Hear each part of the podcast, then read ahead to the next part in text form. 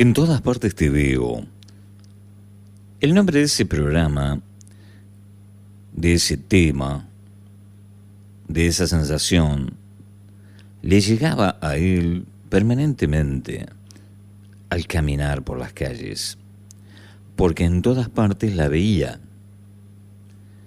como una especie de holograma o de gigantografía. No había lugar de los tantos que habían recorrido, en los cuales él, al transitar solo, dejase de verla. Y al acercarse pensando en una posible aparición, una conexión divina, el hecho de verla una vez más, se desvanecía la imagen. En todas partes te veo, pensó él, y también pensó ¿Cómo influye la desaparición de ella en la percepción de todo lo que lo rodeaba a él?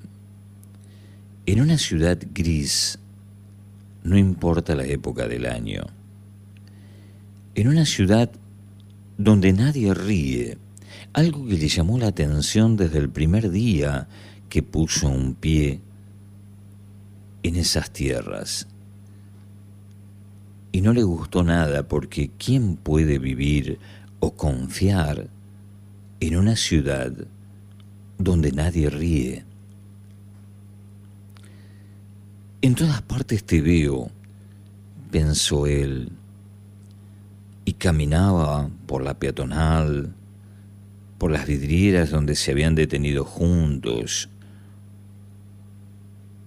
los lugares para tomarse un café donde se habían detenido, y al escuchar algún tono de voz giraba la cabeza repentinamente pensando y... y no. No era ella. Y caminaba por la playa, también con un cielo gris y encapotado y un mar revuelto y furioso con mucha espuma, y el viento que golpeaba y parecía que clavaba alfileres en la cara del frío, y él sabía que ella estaba en ese mar y pensaba, ¿cómo sería estar en ningún lugar y a la vez en todas partes?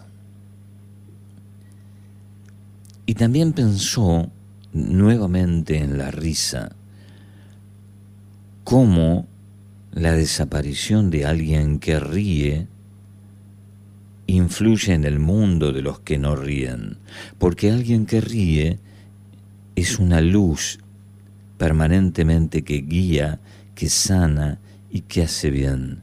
Y cuando alguien que ríe ya no está, es como si se apagara el universo, como si se apagaran las luces del universo. Así de importante es tener en la vida en tu vida alguien que ríe. En todas partes te veo, pensó, y en todos lados no estás. O tal vez seré yo, pensó él, que he dejado de estar en todas partes. Y caminando rumbo a su casa, seguía viéndola en imágenes del pasado, tomados de la mano, caminando por allí, y fue dándose cuenta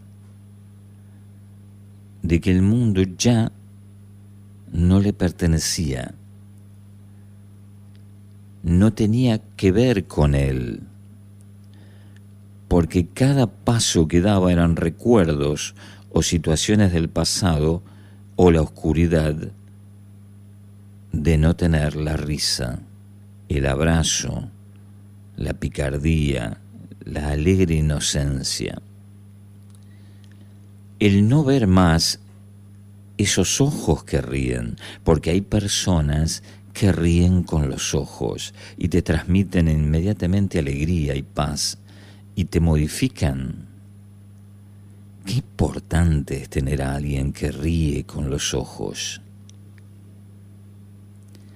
Y entonces, finalmente llegó a su casa, que estaba oscura, estaba fría, prendió la televisión para que hiciese algo de ruido, se preparó una infusión y se sentó